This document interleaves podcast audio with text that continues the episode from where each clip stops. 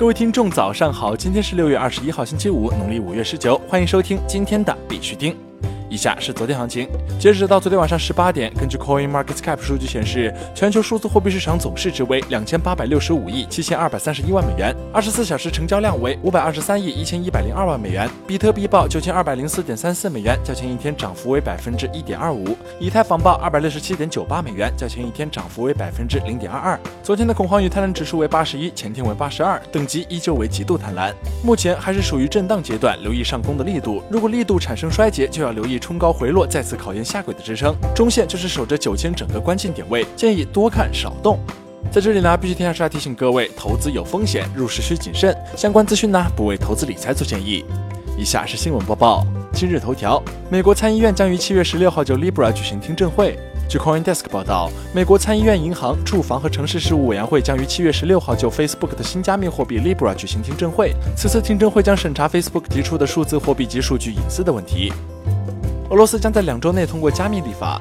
据 Coin Telegraph 消息，根据当地一位高级财务官员的说法，俄罗斯议会国家杜马将在未来两周内通过该国主要的加密法案——数字金融资产。俄罗斯政府支持的新闻机构塔杜斯于六月十九号报道了这一消息。俄罗斯财政部副部长 Moisev 透露，国家杜马目前正在考虑 DFA，预计将在未来两周内通过该法案。Moisev 补充说，当局批准了关于初始硬币发行的单独立法，这将成为俄罗斯众筹法的一部分。因此，俄罗斯将有两项与加密货币相关的法案：DFA 和众筹法律。Moisev 表示，DFA 有望在第二稿。中获得批准。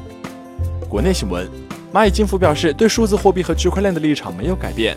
据 CoinDesk 报道，中国的互联网巨头似乎不太可能很快跟随 Facebook 进入加密货币领域。阿里巴巴支付子公司蚂蚁金服的首席执行官 Eric Jin 去年已经宣布，该公司将远离数字货币，同时专注于底层区块链技术。该公司的发言人周二对 CoinDesk 表示：“我们对此的立场没有改变。”在此几个小时前，Facebook 正式公布了其 Libra 计划。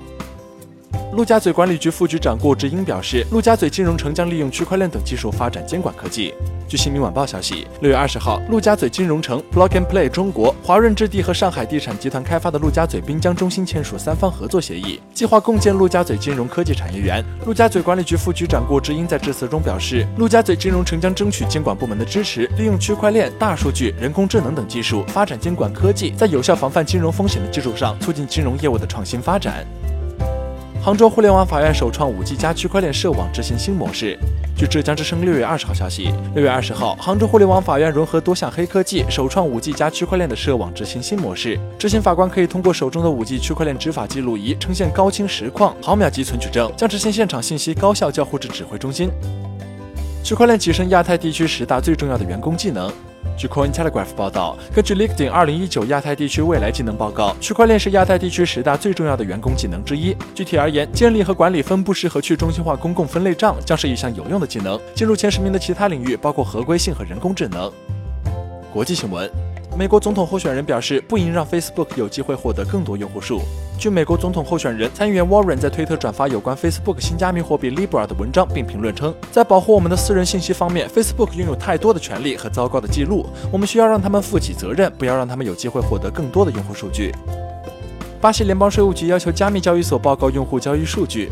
据 Coin Telegraph 报道，巴西联邦税务局已发布新规，要求加密货币交易所向监管机构报告有关用户交易的信息，以便识别税务欺诈。具体而言，该机构要求总部设在巴西的加密货币交易所运营商提供有关其系统内的所有交易信息，而国外平台则必须在每月运营价值单独或共同超过三万巴西雷亚尔时提供信息。除交易量以外，交易所运营商还必须提供一系列数据，例如加密货币持有人的国籍、居住地或住所、注册号以及交易的加密货币。